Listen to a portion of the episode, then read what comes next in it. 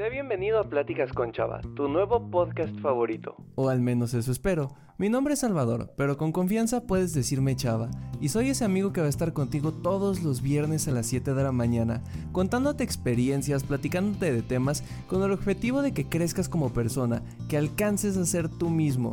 Tal vez te dé un consejo, tal vez te dé una frase o simplemente una pregunta que tú te llevarás de tarea esta semana, con la cual espero que llegues a ser más tú. Sin más que decir, disfruta el episodio de esta semana.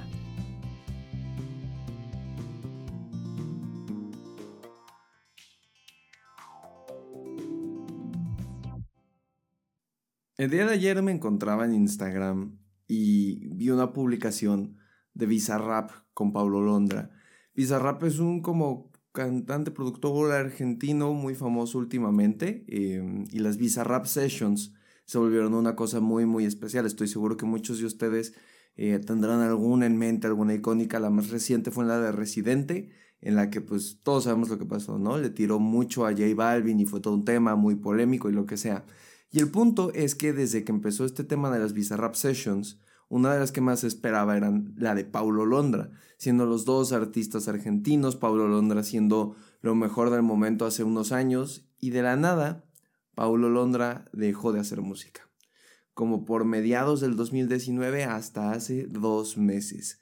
Y creo que es importante cuando estaba eh, viendo todo este tema de que ya la van a sacar la canción y lo que sea, como tratar de reflexionar en conjunto qué es lo que pasó, qué es lo que salió de ahí y que juntos podamos aprender de un caso. Creo que, y esto lo decimos mucho a veces, ¿no? Es muy fácil eh, aprender a evitar errores por medio de ver cómo otra gente los hace. Definitivamente creo que el número de cantantes que estarán escuchando este podcast es muy limitado, no soy uno de ellos, pero bueno, creo que esto lo podemos adaptar a otra parte de la vida que es muy, muy, muy importante. Así que creo que esa es la razón por la cual quiero hoy hablar sobre todo el tema de Pablo Londra, el caso Pablo Londra, todo lo que fue tan sonado, en especial con este preámbulo de que estamos en la espera de esta Bizarrap Session, que de hecho aquí hay algo muy interesante y lo voy a consultar en este momento.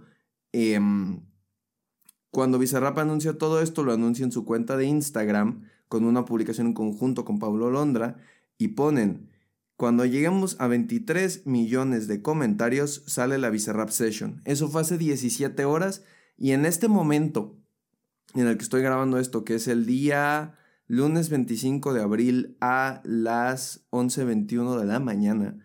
La publicación lleva ya 19.938.884 comentarios. Así que lo más probable es que cuando yo acabe este episodio o antes de que yo acabe este episodio, eh, ya esté disponible la Bizarrap Session. Veremos qué pasa. Pero ahora sí, vamos a entrar un poco en contexto para los que tal vez no saben tanto del tema. A lo mejor ubican a Paulo Londra, pero no se saben qué es lo que pasó. A lo mejor escucharon ahí como dos que tres cosillas. Bueno, ahí les va. En 2019, Paulo Londra era uno de los artistas más importantes a nivel mundial. De hecho, hay muchas personas conocedoras en la música. Eh, prefiero aquí no meterme en si sí o si no. Es también un poco personal este asunto. Em, pero decían que Paulo Londra tenía la progresión necesaria para llegar a ser un Bad Bunny, un Maluma, un J Balvin, un, artista de ese calibre, así de grande se lo visualizaban.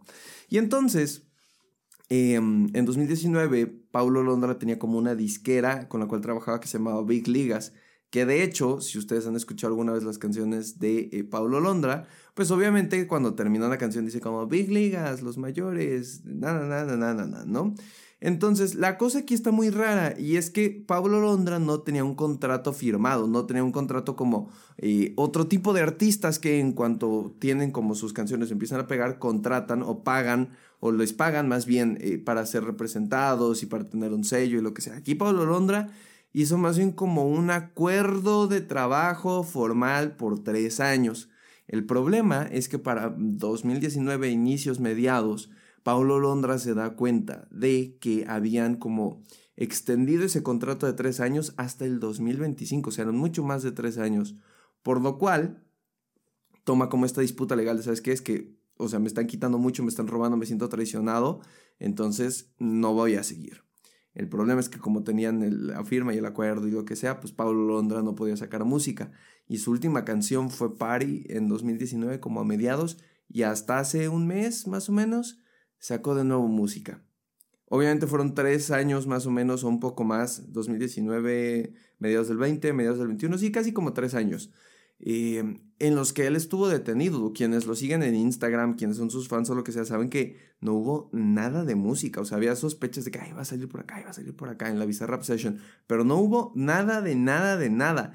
Y se me hace muy interesante porque creo que a veces cuando vemos este tipo de cosas, ¿no? De que, hay tal disquera o tal manager se aprovechó del famoso, todos pensamos como, ay, es que está bien bruto, ¿por qué no les creo? ¿Por qué no hizo esto? Yo hubiera hecho algo diferente. Si yo tuviera la cantidad de dinero que esa persona tiene, me contrataría a alguien mejor. O cosas por el estilo. Y la verdad es que creo que justo es, e, es eso, el verlo tan de lejos nos hace poder opinar tanto y nos hace creer que todos lo haríamos mejor pero en una realidad yo me puse a pensar, ¿qué nos deja de aprendizaje el caso de Paulo Londra? Creo que hay un tema muy principal, un tema principal que de ahí se desparraman los demás y es la confianza. ¿Qué tanto debemos seguir confiando en el mundo? Cada día vemos un montón de historias de es que pasa esto aquí, pasa esto acá, y tal persona engañó a tal persona, y tal persona hizo esto, y entonces como, como si el mundo o las noticias en sí nos estuvieran diciendo es que, ¿sabes qué? Ya no puedes confiar en nadie. Ya no debes confiar en nadie porque te pueden traicionar. Y entonces aquí hay dos pensamientos dicotómicos muy importantes, ¿no? Es decir, del lado izquierdo, en este caso lo voy a poner, tenemos, ya no confías en nadie, soy una persona que no confía en nadie y te irá mejor porque no te pueden traicionar. O por el otro lado, confías en todo el mundo, eres muy crédulo y entonces te van a hacer mucho daño. Y como todo en esta vida, y lo he tratado de reflejar mucho en los podcasts, trato de que pensemos de una manera eh, no tan extremista, ¿ok? No, no tan izquierda, derecha, blanco o negro.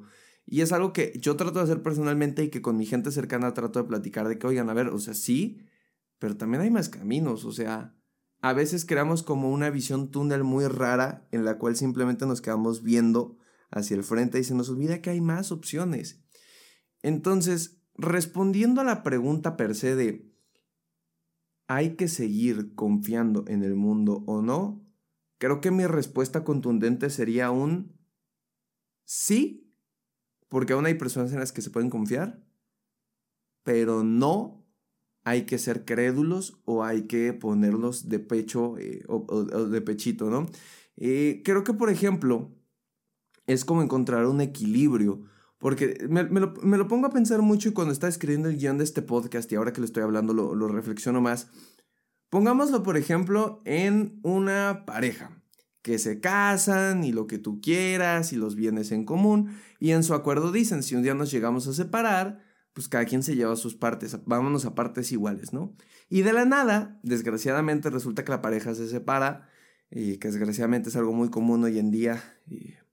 E, es, todo un tema que creo que vale la pena platicar en un podcast, pero bueno, el punto, independientemente de lo que pase, la pareja decide separarse, ¿ok? Y en ese momento, el acuerdo verbal que se tenía era un mitades, y ahora resulta que no. Una de las dos partes de la pareja dice, pues yo quiero más, yo puse más dinero, ¿sabes qué? Creo que yo he trabajado más, me dediqué más a esto, pues me toca más dinero. Y entonces uno dice, ching, ¿cómo fui tan tonto? No debía haberlo creído, es que estaba enamorado, es que no sé qué. De hecho, pasa mucho, eh, para los que, aquí pequeño spoiler, para los que no hayan visto la nueva película de Animales Fantásticos, eh, Los secretos de Dumbledore, hay una escena en la que están Dumbledore y, y Grindelwald y todo esto, dice como, no, pues es que yo era joven, inepto y todo eso, y por eso te creí, por eso... Eh, creía en lo que tú decías y cosas por el estilo. Y entonces aquí viene la cosa, ¿hay que ser siempre desconfiados? No, pero hay que hacer las cosas bien, hay que dejar las cosas con seguridad. En este caso en el que les digo de la pareja, yo creo que a veces puede pasar como el, bueno, no dejemos nada escrito porque se va a ver como que no confiamos en el otro, ¿no? Y cuántas veces no nos limitamos a hacer acciones por decir, es que si no va a parecer que no confío. Em, o cosas por el estilo, cuando la realidad es que en ciertos puntos, cuando te pueden llegar a afectar, es muy importante dejar las cosas claras, firmes desde un inicio. Y no está mal y hay que quitarnos este de decir, ¿sabes qué? Es que hay que hacerlo por papel, porque por papel es más importante, las palabras se las puede llevar el viento. Por más que creamos que, eh, no sé, en este caso, tu pareja va a estar siempre contigo. Por más que creas que tu familia, por ejemplo, esto es muy importante, va a aceptar dividirse los terrenos, este, eh, en partes iguales del bisabuelo, ¿no? Eso, eso es muy curioso porque también pasa, al menos en la cultura mexicana, hay muchas historias de que un familiar muere y los hijos se pelean por los terrenos y mandan a uno a la cárcel y mandan a otro bien lejos y mandan... Y es muy, muy raro porque entonces uno con confianza cree como, ay, tal persona no sería capaz de hacer esto, tal persona no sería capaz de hacerme esto. Entonces lo dejamos en palabras. Y cuando llega la hora de la hora, resulta que sí son capaces. Entonces creo que este proceso de aprendizaje no es un hay que desconfiar de todo el mundo, ni un hay que confiar así a ciencia ciega a lo que todo el mundo me diga, sino un hay que tener criterio, hay que buscar un equilibrio en la mitad, hay que buscar como esta parte de en medio de decir, ¿sabes qué? Es que las cosas están así y hay que dejarlo muy, muy, muy claro. Porque el problema de confiar a ciegas en cualquier persona es que como personas nos podemos equivocar. Y eso es una realidad. Todas las personas nos podemos equivocar. Y está bien. No quiere decir que una persona que se equivoque sea mala. Pero creo que podemos prevenirnos muchos dolores en las equivocaciones de los demás si desde un inicio tomamos cartas en el asunto y tratamos de llevarlo todo de una manera organizada y adecuada. Y creo que es momento de empezar a cambiar este chip, ¿no? Como decir, no, es que qué van a pensar y me van a ver como muy inseguro. No, pues es es parte de ella y somos nosotros y está bien que seamos así. Porque me pongo a pensar en cuántas veces Pablo Londra no, no dijo, ¿sabes qué? Es que la regué, debí de haber firmado, debí, tenía tantas ofertas y debí de haberlo hecho. Y el debí, debí, debí, debí. Siempre, muchas veces, valga la redundancia lo que acabo de decir, muchas veces vivimos en el debí, en el pasado, en el tuve que. Y ahora que estamos escuchando esto, ahora que estoy platicando contigo, espero que tú y yo tratemos de hoy estar más en el presente. En el presente decir, ¿sabes qué? Sí, a lo mejor ya en el pasado me cometí errores, pero ahora que estoy escuchando esto, quiero poner cartas en el asunto, quiero organizarme, quiero poner todo de manera adecuada para que no haya posibilidad de errores, para que haya los menos errores posibles, para que todo salga de una mejor manera.